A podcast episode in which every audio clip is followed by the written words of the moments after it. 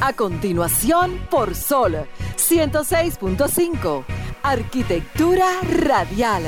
Diseño, urbanismo, ingeniería y todo lo referente a la construcción. Arquitectura radial. Con los arquitectos Luis Taveras y Gleinier Morel. Muy buenas tardes, arqueoyentes. Buenas tardes, país y el mundo que nos sintonizan a través de la aplicación de Sol 106.5, a través de su página en internet y a través de nuestras cuentas de redes sociales, Arquitectura Radial en Facebook, Instagram y YouTube. Acaba de iniciar Arquitectura Radial. En YouTube no, todavía en YouTube no estamos, pero sí a través de Sol. Arquitectura Radial que junto a mi compañero Gleiner Morel, un servidor Luis Taveras y Franklin Tiburcio en los controles, estaremos con ustedes una hora de este domingo compartiendo todo lo relacionado al sector construcción, la arquitectura y la ingeniería. Miren, señores, dice el, el presidente de Copimecón, Eliseo Christopher, que hay unas causas y unas consecuencias por las alzas de los precios de los materiales de la construcción y eso tiene que ver o la problemática afecta y está afectada bajo el esquema del fideicomiso. Lo primero que se hace es vender los apartamentos y luego se construyen. Y si en el momento que vas a construir suben los materiales, se crean unas situaciones muy delicadas. Él indicó que es muy probable que en los próximos meses los tribunales se vean llenos de pequeños empresarios con demandas por esta situación. Señaló que con los apartamentos que se venden en dólares, también se crea otra situación porque el dólar se mantiene estable, pero los materiales siguen subiendo y no es posible ajustar el costo de la venta con el costo de la, construcción. Esto lo hablábamos con el, el ingeniero Tirso Salcedo, el fundador de la página Construcosto, y a mí me pareció bastante interesante y extraño y preocupante que el dólar se mantenga estable y los precios de los materiales estén fluctuando en el mercado. Eh, actualmente, dentro de los precios de los materiales que han variado significativamente desde el inicio de la pandemia en marzo, está el cemento que antes costaba 320 pesos, ahora se está vendiendo entre 390, 400 y 420 pesos. Están los bloques de 4 que, que se vendían a 26 pesos, ahora se venden a 36 los blogs de 6 que subieron de, 30 a 40 pesos y los blogs de 8 de 40 a 48. De igual manera, el camión de arena gruesa, que estaba a 950, ahora se está vendiendo en 1100 pesos. La arena Itabo de 600 a 700. La arena fina de 1100 a 1300 y el quintal de varilla de 2100 a 2400. Con profesionales de la construcción en los tribunales, el dólar estable y los precios de los materiales en alza, damos inicio a Arquitectura Radial. Estimula tus sentidos, enriquece tus conocimientos. Arquitectura Radial.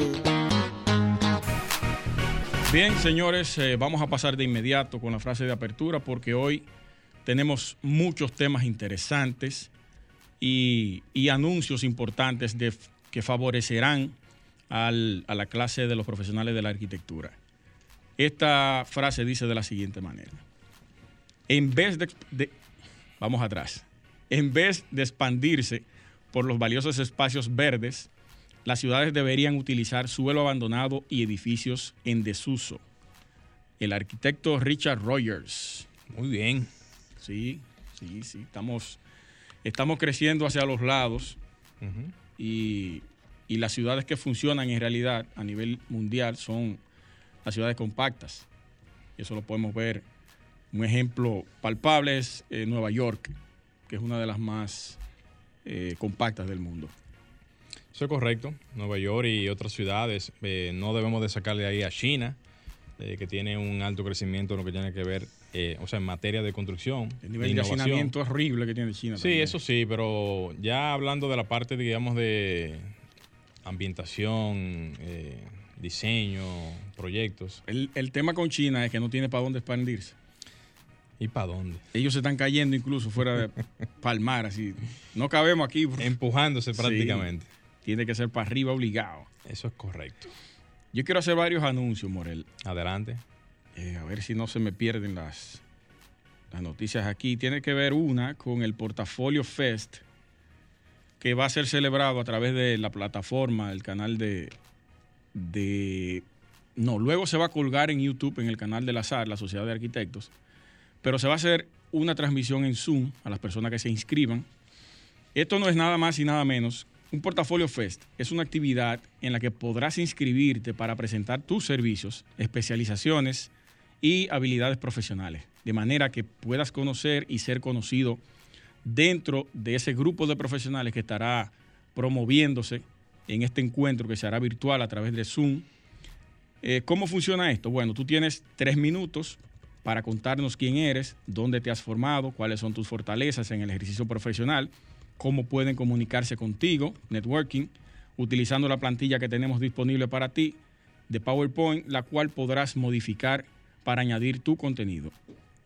¿Cómo lo haces? Primero, inscríbete en nuestro formulario de descarga, la plantilla de presentación pero hazlo pronto porque ya mañana se cierran eh, las inscripciones. El evento será el miércoles 24. Segundo, prepara tu material y recuerda no, que no puedes tener más de dos slides y el uso de la plantilla es obligatorio. Es la plantilla, te la vamos a suministrar a través de la página de, iba a decir de arquitectura radial, de la Sociedad de Arquitectos. Tú envías un correo a sociedad de gmail.com y ahí se te enviarán todos los requisitos para poder participar. Tienes que hacerlo hoy o mañana más tardar. Y tercero, vas a recibir un link de Zoom a tu correo para participar en la actividad con los últimos detalles, pero también con el número de orden que te toca participar. Ahí está la noticia bastante interesante. Para mí, yo lo veo esto, eh, valga la redundancia, súper interesante para los profesionales que están iniciando y los que están en ejercicio puedan promoverse.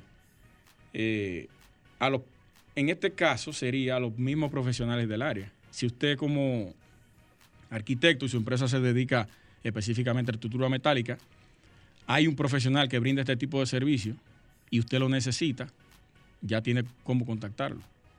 Y eso es beneficioso para, para ambas partes. Eso es un asunto de ganar, ganar, porque no solamente para el profesional en sí, sino para hasta un cliente que necesita alguna orientación y pueda necesitar el dato de alguien. Si no lo tiene, el mismo profesional se lo puede suministrar. Exactamente. Tratando de ayudar a que se pueda, digamos, masificar un poquito más los servicios. Sí, sí. Y lo, bueno, lo bueno de eso que se va a colgar en, la, en el canal de YouTube de la Sociedad de Arquitectos. Y ahí entonces se expande lo que es la información de cada profesional. Y ya no tiene que ser el profesional que participó, sino cualquiera que necesite algún servicio. Claro puede contactar a esa persona. Una página de servicio prácticamente. Sí, sí, sí, se va. luego de, pues eso es un inicio, se va a ir colgando toda esa información de cada miembro, lo que hace, cómo lo hace y dónde lo hace, su especialización y todo eso. La gente va a tener una, eh, eso mismo, una página de servicio, más o menos, donde poder ir a buscar servicios de arquitectura. Eso es interesante. Es un palo, es un palo, sí, Luis. Y agregar a eso, no sé si tú vas a continuar con otra información. No, continúa.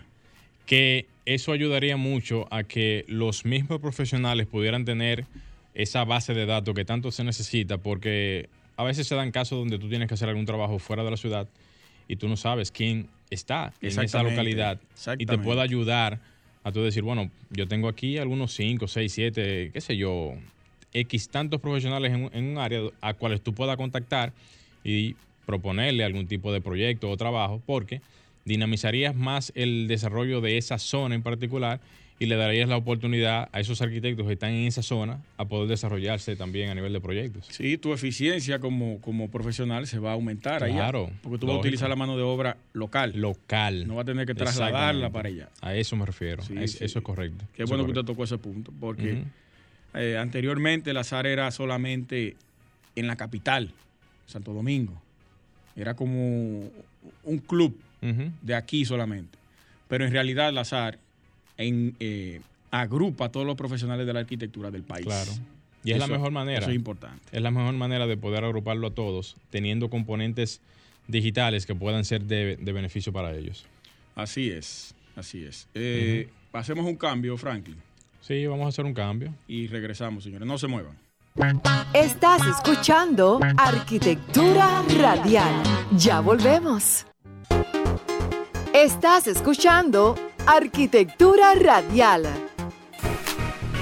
Sí, señor. Bien, señores, continuamos en Arquitectura Radial. Sí, señor.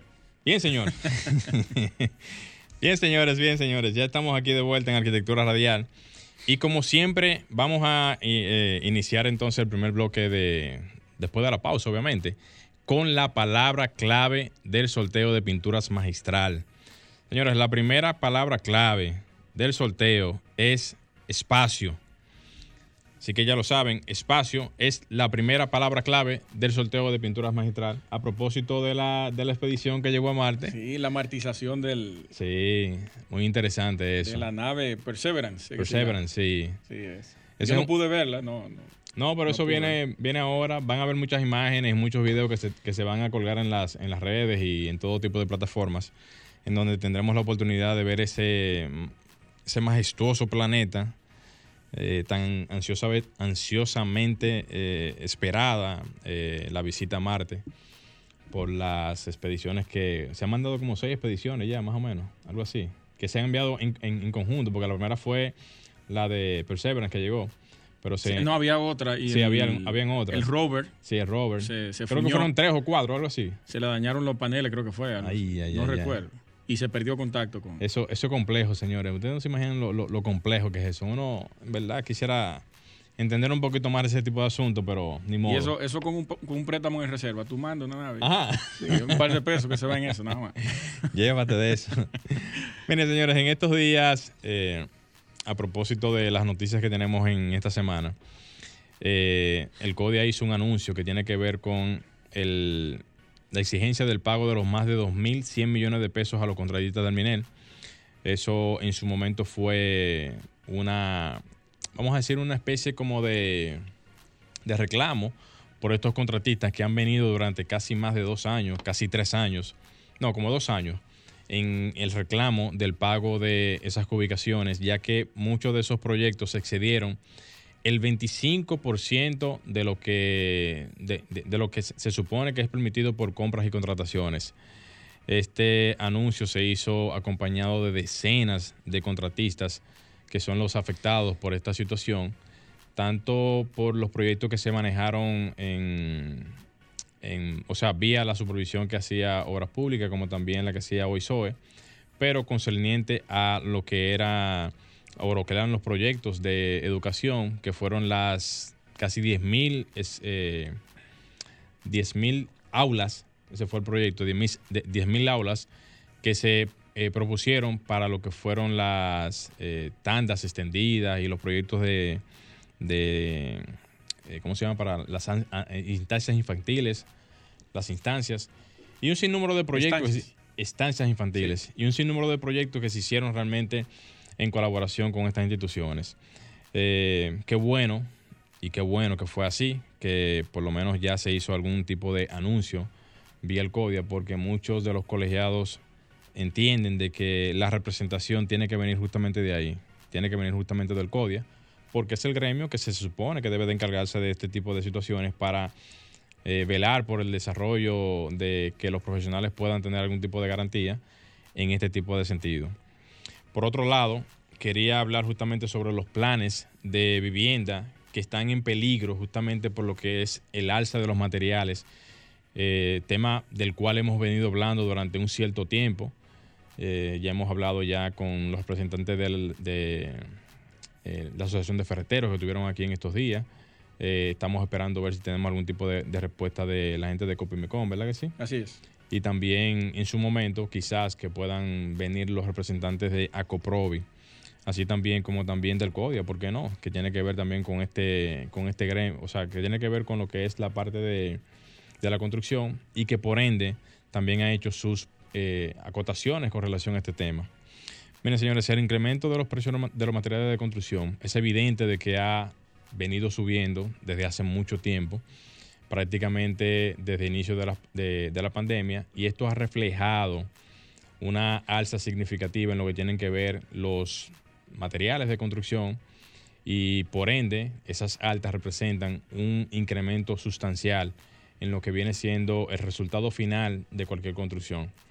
Si bien es cierto que, como ya dije anteriormente, eh, el CODIA, eh, Copimecon, la Asociación de Ferreteros, eh, Acoprovi, se han alzado justamente en, en, este sentido, dando a entender de que las alzas no son, no son totalmente justificadas. Algunas de ellas tienen alguna justificación porque son eh, asuntos que se importan, que no son producidos aquí en el país, y otros que sí son producidos aquí en el país no tienen la explicación de por qué el alza de algunos de los materiales en, en el área de la construcción. A todo esto, yo soy de los que digo que debe de existir algún tipo de parámetros, o sea, de parámetros para controlarlo, pero que también tenga algún tipo de incidencia el gobierno central, porque ahora mismo el gobierno tiene un proyecto de más de, ¿cuántas viviendas son en total? 62 mil en los cuatro años. En los cuatro años. 11 mil el primer año y 17 mil los años restantes.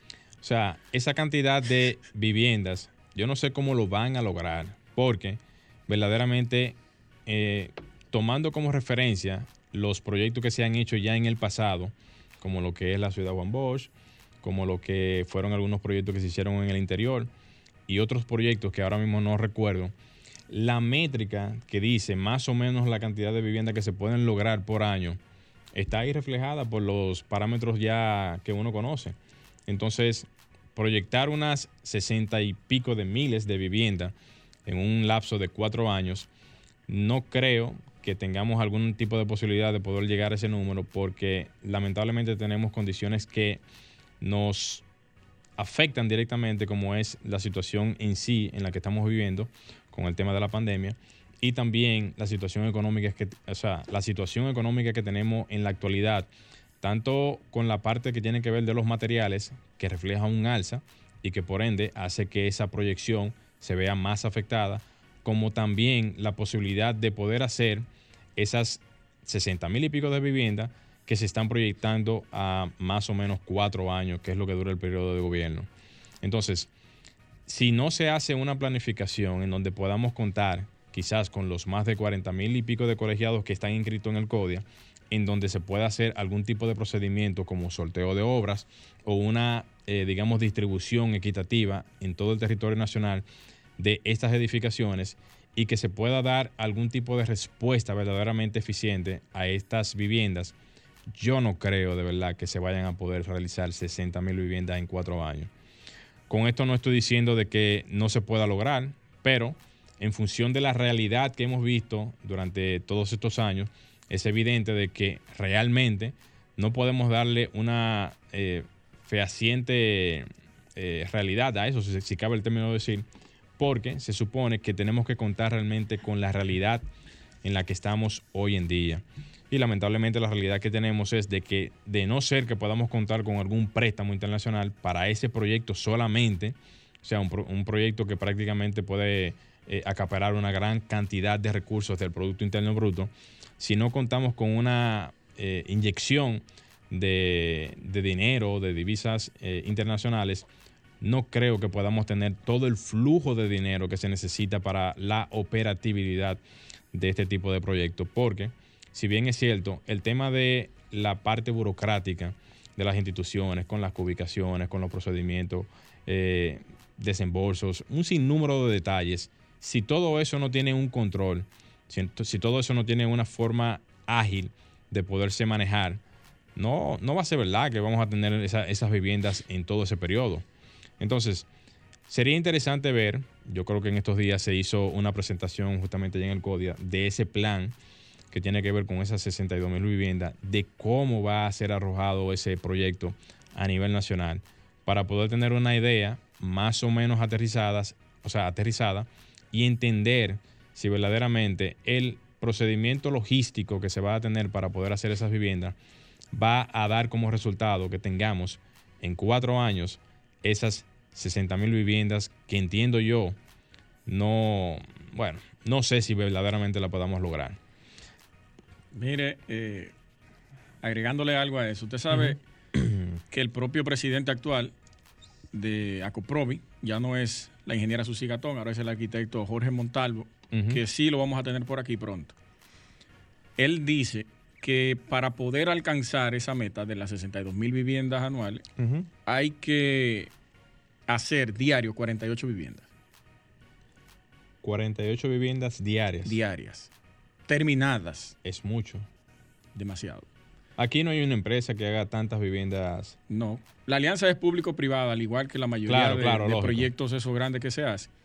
Pero nosotros tenemos, muy bien usted decía, eh, una, unos números ahí establecidos anualmente Y un histórico de cuántas viviendas se hacen que no pasan de Ujú. 8 mil viviendas al año, en promedio. En promedio. Ahora se está pensando en hacer el primer año 11 mil y los demás años 17 mil. claro. Yo lo veo difícil, sí. muy difícil. Yo pienso que ya para finalizar, Luis, si no se hace bajo un criterio de, de desembolso de, de- de- de dinero, que se tenga todo el, el dinero en sí disponible ahí, va a ser muy, muy, pero muy difícil completar esa tarea, que va a ser una tarea titánica al final de los cuatro años. Franklin, vámonos al cambio. Estás escuchando Arquitectura Radial. Ya volvemos. Estás escuchando Arquitectura Radial. Bien, señores, continuamos en arquitectura radial. La siguiente palabra clave del sorteo de pinturas magistral, atención, es arbotante. Así que ya lo saben, arbotante es la segunda palabra clave del sorteo de pinturas magistral. Vamos a darle paso ahora a Luis Taveras. Gracias, hermano. El arbotante fue uno de los elementos estructurales que ayudó a liberar las fachadas en las construcciones de catedrales. Qué bien, qué bien. Saludos para Marlene Solano, que está en sintonía ahora mismo ahí en Arquitectura Radial. Saludos para todos los que nos sintonizan a través de nuestras redes sociales, señores. Gracias por el apoyo de siempre. Miren, el domingo pasado nosotros tratamos eh, un tema neurálgico que ha provocado una oleada de mensajes y llamadas. A mí me llamaron hasta de California ¿Cómo? para hablarme sobre ese tema. Eh, apoyo eh, increíble de los colegas que necesitaban una persona que pudiera hablar sobre esto, porque nadie lo hacía, ¿Es miedo que hay? parece. Y hoy nadie quiere afectar sus intereses, usted sabe. Sí. Y hoy vamos a darle continuidad a este tema, porque me ha llegado más información y es bueno que vayamos haciendo conciencia y que estas firmas de arquitectura y empresas constructoras puedan entender la valía y el respeto que hay que tener por el arquitecto. Miren, nosotros contábamos la situación del reclutamiento que históricamente han hecho las empresas constructoras y las firmas de arquitectura en el país. Y no solo en el país, porque la persona que me llamó desde California me dice que también allá ocurre la misma situación. Al parecer es un problema generalizado a nivel mundial. Pisoteando la profesión con ofrecimientos salariales que no se corresponden a los aportes que puede hacer un arquitecto dentro de esa oficina. En una total falta de respeto a la profesión de la arquitectura y es como si no le importara a nadie eso. Año tras año, año tras año y tenemos un paquete de, de- de profesionales dirigiendo ciertas instituciones y no toma medidas ni cartas en el asunto. Voy a, a- hacer varias preguntas ahora. ¿Por qué preferiblemente una mujer? Y no es que estoy cuestionando de que también hay hombres que por qué no lo contratan, no. O sea, la mujer tiene menos derechos a reclamar que el hombre. ¿Creen que están dando una oportunidad a las mujeres? ¿O piensan que tienen menos posibilidades de conseguir trabajo ellas? O puede ser que más adelante le hagan ciertas insinuaciones a esa mujer que ingrese a su oficina, que ha pasado eh, en muchas ocasiones, no tanto en la parte de la arquitectura, sino en todas las profesiones, en las oficinas, insinuaciones de, acoso y todo ese tipo de cosas. Es probable que ustedes crean que la mujer es el sexo débil, eh, más débil para las ofertas de trabajo y que aceptan más fácil. Pero déjenme decirles que eso no es así. Y les voy a contar algo. Cuando yo iba a la universidad, en la guagua pública, las azules que salían de ahí del 9, en ese momento yo vivía en Los Ríos, me sentaba en la parte de atrás, en la cocina, como le dicen, y veía cuando la guagua se llenaba y el sete- 60 o el 70% eran mujeres las que se montaban. Eso pasaba igual en las aulas. Las mujeres que estudian se preparan mejor que los hombres para poder, eh, para poder competir y enfrentarse a ese entorno eh, tan competitivo, valga la redundancia, tienen que esforzarse el doble que el hombre para poder lograr sus objetivos en escenarios como los planteados el domingo pasado y lo estamos haciendo ahora. Y, y no es verdad que la mujer es el sexo más débil. La mujer tiene condiciones tanto físicas como intelectuales por encima del hombre. Yo, por mi parte, eh, por la falta de orientación, ignorancia y negligencia, nunca trabajé en una oficina de arquitectura. No porque conocía la realidad de esto que estamos tratando ahora, sino porque no me dijeron que para poder enfrentar el mercado aquí afuera, tenía que pasar un centro o un taller de arquitectura. Y con experiencias amargas les digo a ustedes, a los que todavía no han terminado la carrera o, han, salieron recientemente, que deben foguearse en ciertas oficinas de arquitectura. Pero, ojo, no se dobleguen a oligarcas de constructoras y a oficinas de arquitectura que por su renombre creen que pueden llenarle los ojos a esos estudiantes nuevos o eh, eh, profesionales nuevos recién salidos, diciéndole tú trabajas para la firma tal y ya con eso tú eh, tienes un, cierta relevancia ante la, la sociedad y, tu, y tus iguales. No, no se lleven de eso. Usted es un profesional y usted debe exigir por sus servicios. Eh, yo voy a, antes de concluir este comentario, quiero leer tres reclutamientos que nos han llegado por diferentes vías y que están circulando. Todo el mundo los ha visto. Lo que no voy a dar es nombre de empresas ni nada de eso, por respeto. Hay una que salió en el periódico, este periódico no, no tiene ni siquiera el nombre, Parece que lo cortaron. Dice, graduado mínimo cinco años de experiencia en proyectos residenciales, elaboración y tramitación de planos, selección de materiales, supervisión, determinación, en general de obra, dominio de software afines, inglés básico, responsable, proactivo, disciplinado, amplio sentido de colaboración y dispuesto a trabajar en equipo. Preferiblemente mujer.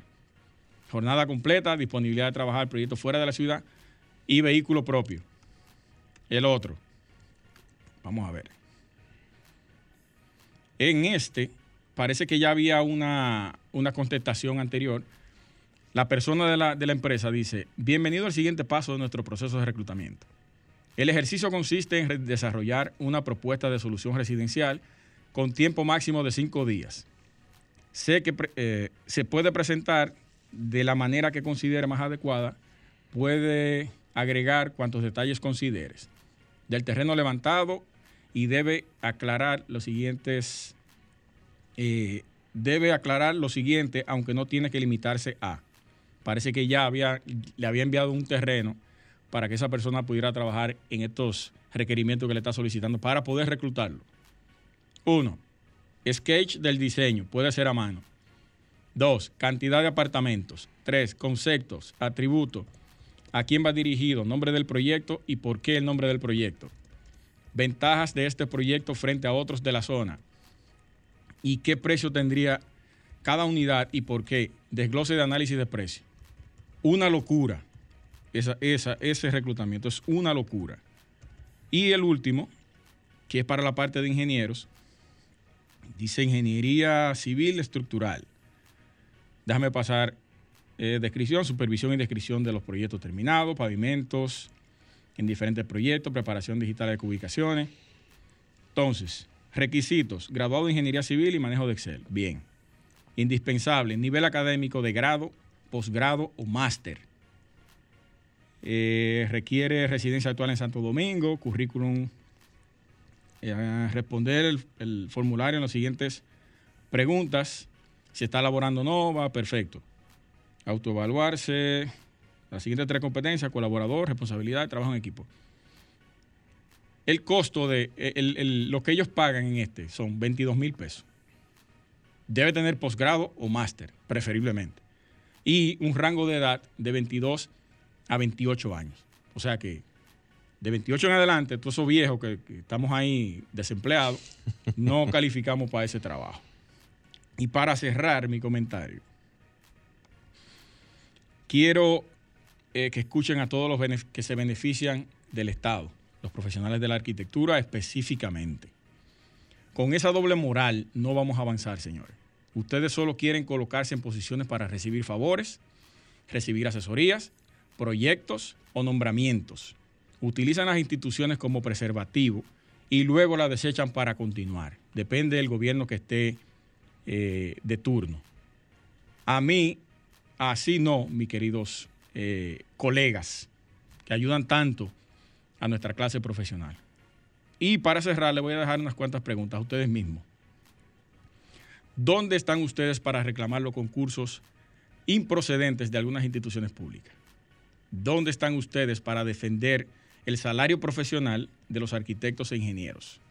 ¿Dónde están ustedes para apoyar a que se le pague a esos profesionales que el Estado le debe más de 2 mil millones de pesos, que era lo que comentaba mi compañero Morel hace un rato? ¿Y dónde están ustedes para promover una ley de arquitectura y poder nosotros crear aquí en República Dominicana un colegio de arquitectos? ¿Dónde están ustedes? ¿Dónde están los reclamos que ustedes hacen o la presión para poder obtener todo eso? No. Ahí no los vemos a ustedes. Porque eso puede afectar sus intereses. Así no, señores. Franklin. Estás escuchando Arquitectura Radial. Ya volvemos.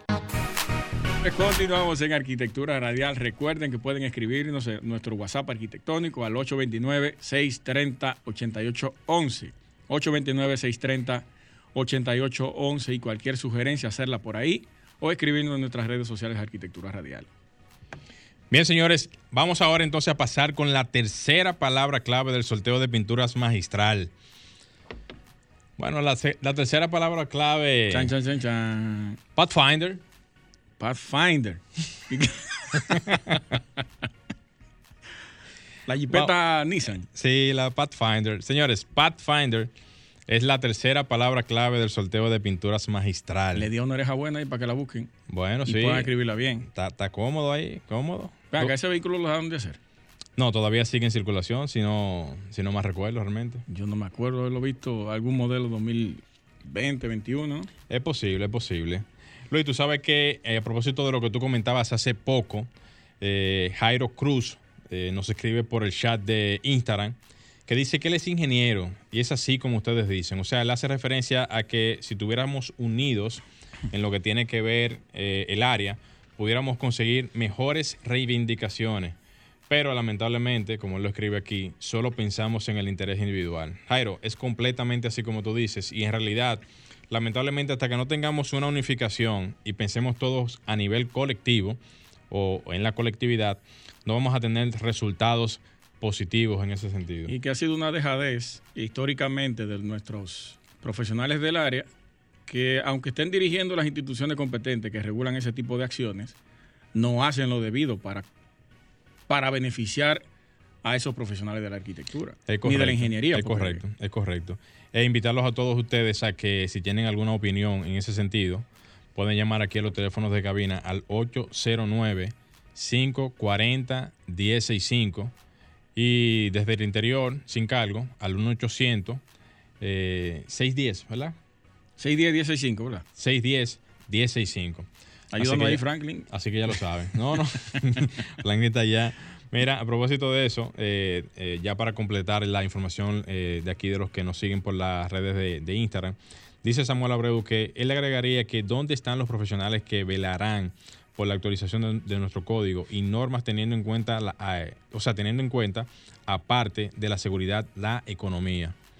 O sea, si no mal interpreto lo que él quiere decir, es lo que está dando a entender como que tenemos códigos y normas y detalles que tienen que ver justamente con el ejercicio profesional, pero que ahí entonces entra la parte de la seguridad económica, o sea, que, con qué tú cuentas, o sea, qué, te van a pagar por, lo que tú ofreces como servicio, y una serie de detalles que tienen que ver justamente con la actividad comercial en el sentido de... A mí me gustaría saber si en, en el desglose salarial del Ministerio de Trabajo aparece algún capítulo donde especifica cada profesión y su y su denominación a nivel de costo. y su pago. Yo creo que no, yo creo que eso no existe realmente ahí. No. Me parece que no, creo que no. No puedo eh, categorizar de que sí porque no estoy completamente seguro. Porque no puede ser que a, un profesional de la arquitectura, como bien decía en, el comentario pasado el domingo, se le pueda pagar o se le, se le pague igual que a una persona que no tenga ningún tipo de preparación profesional. correcto. Y además, se regulan todos los rangos de eh, eh, pago de personas, salarios mínimos, eh, salario para obreros, eh, Sí, es verdad, es Y verdad. no tenemos regulación entonces para lo que es la clase profesional. Porque no todo el mundo es emprendedor, no todo el mundo puede abrir una oficina. Claro, lógico. Hay, hay, y, hay y necesitamos empleados. Eso, eso es correcto. Eso es obligatorio. Esa, esa cadena económica tiene que existir, obligado. Es cierto. Sería importante, vamos a dedicarnos a buscar esa información a ver si aparece algo sobre eso. Muy bien. Porque el, escúcheme ya para Sí, sí, claro. no. El presidente anterior de las, del CODIA, eh, Dionisio Dionisio Navarro, Navarro. él habló sobre eso, el incremento a, la, a 50 mil pesos el sueldo de un profesional, tanto de la arquitectura como de la ingeniería o del gremio del Ujú. CODIA. Nunca se ha materializado. Nunca se materializó. No sé si llevaron la propuesta ante el Senado o algo así. No lo sé. Pero sería bueno investigar también todo eso. Bueno, vamos a ver entonces qué pasa. Eh, Luis, en esta semana también yo tuve una cierta... eh, yo, yo, yo, yo subí una fotografía, por ahí fue que empezó todo, que tiene que ver con eh, la parte de las estructuras en hormigón. Y La columna que se, se rompió. no, no, no la columna, fue otra realmente. La pueden buscar en, en- en las redes sociales mías de, de Instagram, también en, en Twitter, eh, arroba Gleinier. Y justamente yo subí una fotografía que tenía unas perforaciones Oh, sí, yo la vi. Unas perforaciones en una viga de hormigón. Miren, señores, esa, esa imagen yo la subí justamente porque me llamó la atención ver cómo la perforación traspasaba la viga de hormigón. Y yo subí la fotografía preguntando justamente a algunos colegas guruses en el área de la ingeniería y estructuralistas que si es permitido, que si es correcto, que si es eh, saludable, estructuralmente hablando, hacerle una perforación a un elemento estructural que se supone no debe de tener ningún tipo de perforación en ese sentido, porque cuando tú haces esa perforación, tú te llevas el acero. En algún punto donde esa perforación pasa, puede llevarse un estribo o puede llevarse un acero vertical de la columna o viga en este, eh, o sea, en, en- en ese ejemplo.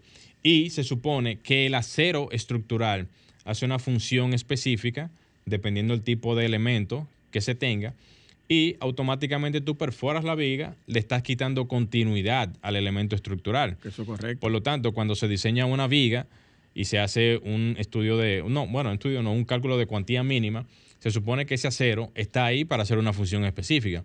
Si tú haces una perforación y cortas el acero, entonces ya está dejando de funcionar ese acero. O sea, nadie me puede decir a mí que está funcionando igual el elemento estructural. Por lo tanto, esto yo lo traigo quizás como una especie de comentario porque me pareció interesante ver cómo en un elemento estructural importante, llámese una viga, ver estas eh, perforaciones y ver realmente que no fueron una ni dos, fueron seis o ocho perforaciones las que yo vi en ese, en ese punto. Eso puede generar en algún momento una especie como de elemento cortante, de quiebre, ante alguna situación de terremoto o movimiento telúrgico, como muchos lo conocen. Pero eso, ¿usted está seguro que lo perforaron o no soldaron a la estructura metálica y No, luego no, hicieron no, el no, vaciado? no. Yo no puedo decir es- eh, categóricamente de que lo perforaron completamente, pero sí, yo llegué a trabajar en algún momento, muchos años atrás, en lo que fueron algunos proyectos que tienen que ver con esa índole.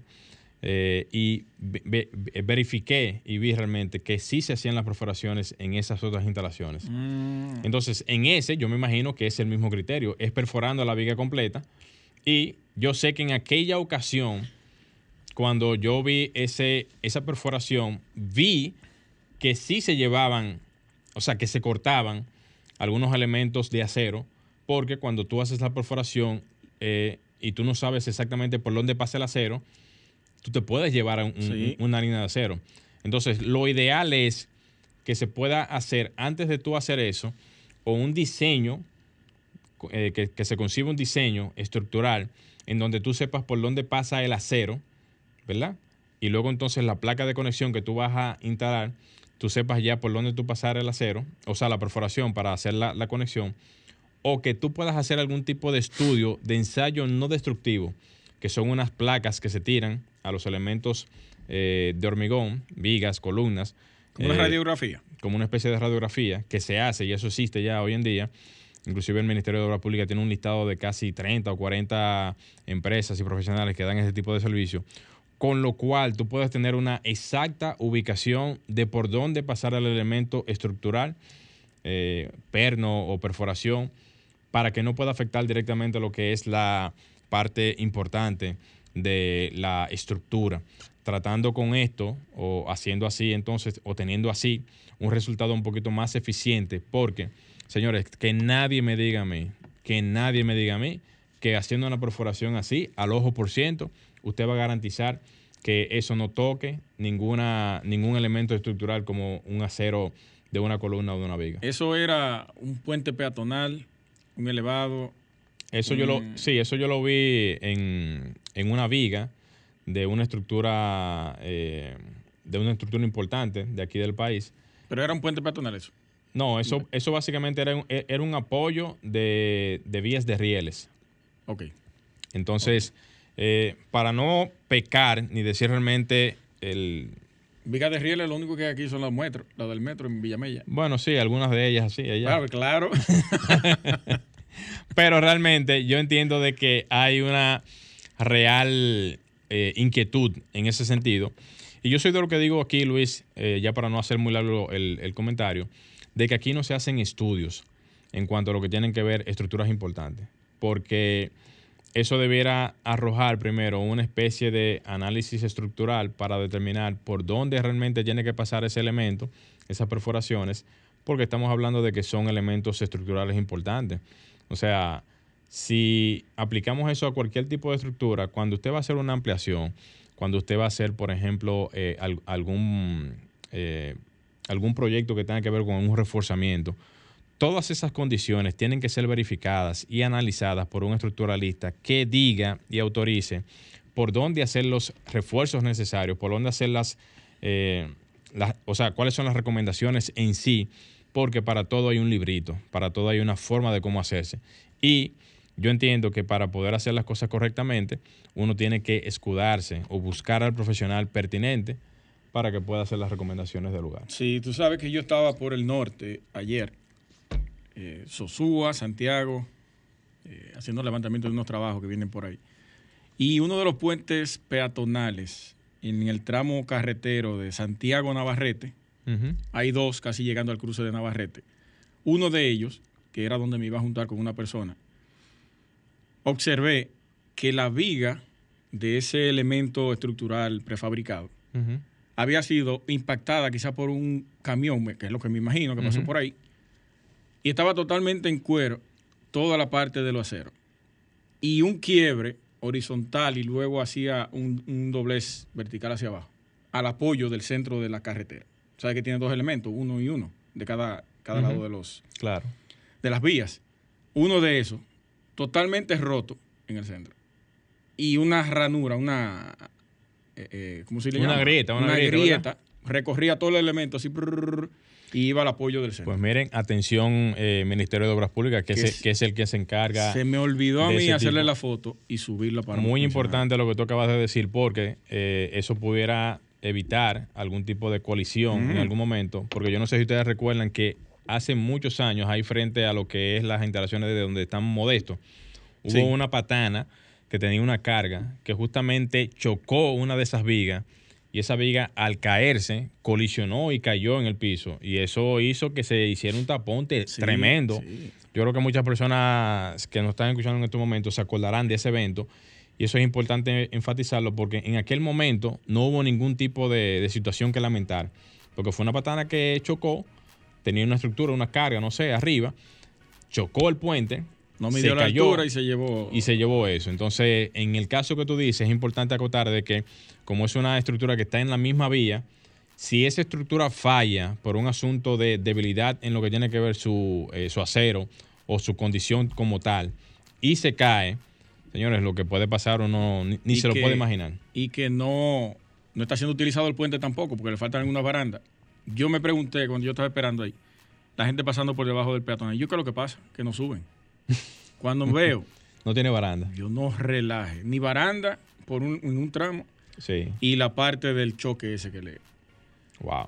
Eh, si alguien de obras públicas o tiene relaciones con obras públicas pueda dar la información, en el tramo Navarrete-Santiago de los puentes peatonales que están más cerca del cruce de Navarrete, hay uno ahí que tiene problemas serios. Atención, pásenle esa información al ingeniero del Igna Ascensión, que yo Amigo sé suyo, que, él, amigo sí, yo, yo sé que él va a tener la, la- la buena intención, y, eh, como buen ministro que es, de atender esa situación y de solucionar ese problema, que yo sé que atenderlo sería prácticamente revisar la situación como tal y si amerita, porque eso se examina y se, y se determina, y si amerita tener que quitar ese tramo, quitarlo mejor. Es lo más recomendable. ¿Cómo está? Quitar, exactamente, quitarlo. Lamento no haber hecho la foto. Exactamente, y hubiese sido muy, muy apropiada Sí. para poder evidenciar realmente el problema.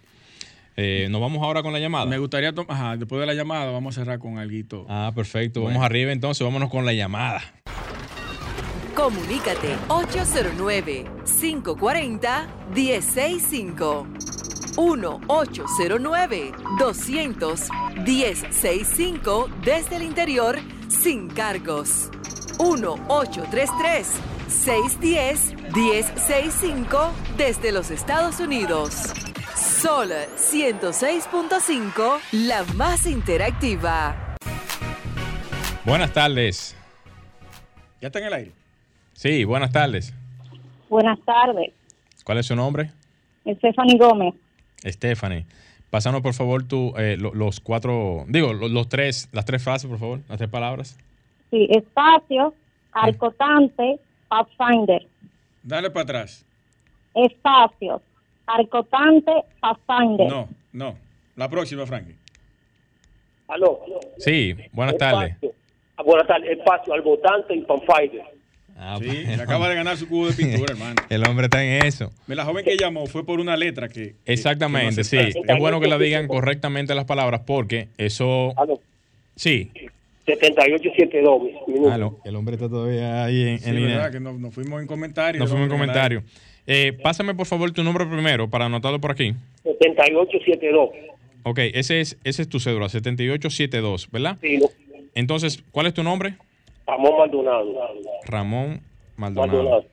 Ramón, por favor anota este número de WhatsApp. Dígame. 829 Sí, 6, eh, 630 sí. 8811. Muy bien. Escríbenos por ahí inmediatamente cuál es la llamada, por favor, para que entonces te pasemos la información de dónde recoger tu cubeta de pinturas magistral. Está bien.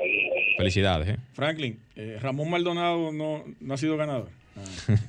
Franklin, Franklin Maldonado. tiene Le estamos dando seguimiento a esos que llaman aquí cotidianamente a, a tener la oportunidad, ¿verdad? Que no está mal, pero tienen que darle paso a otra persona que se pueda ganar su cubeta de pintura. Nosotros queremos ser lo más transparente posible con este concurso. Claro, claro, claro. Ese- es- esa es la idea. Mira, antes de irnos, vamos a cerrar eh, a propósito del tema inicial que usted tuvo.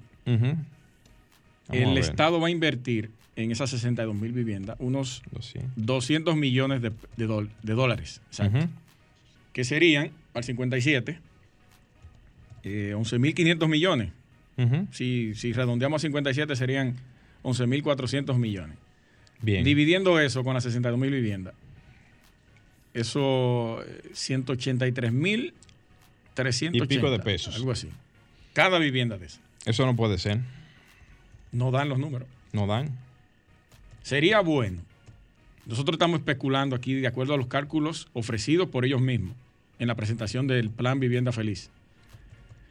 Eh, 200 millones la inversión total, multiplicado por, por la tasa del dólar actual, redondeamos a 57, da el total de 11.400 millones de pesos para esas 11.000 62.000 viviendas. Ujú.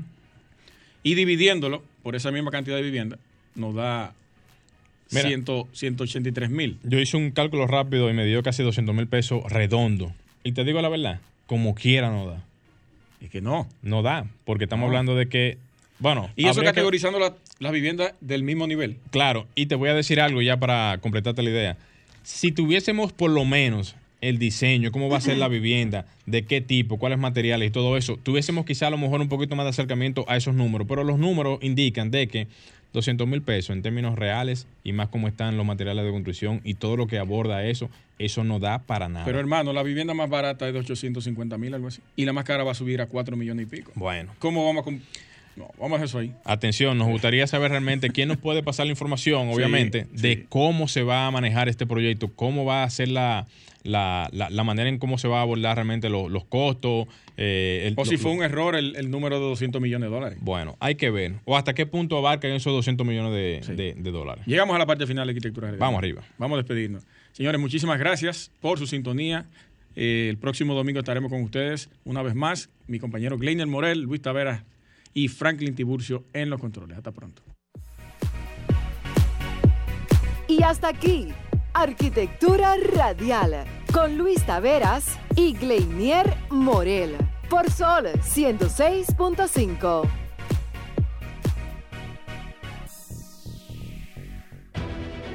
Sol 106.5, la más interactiva.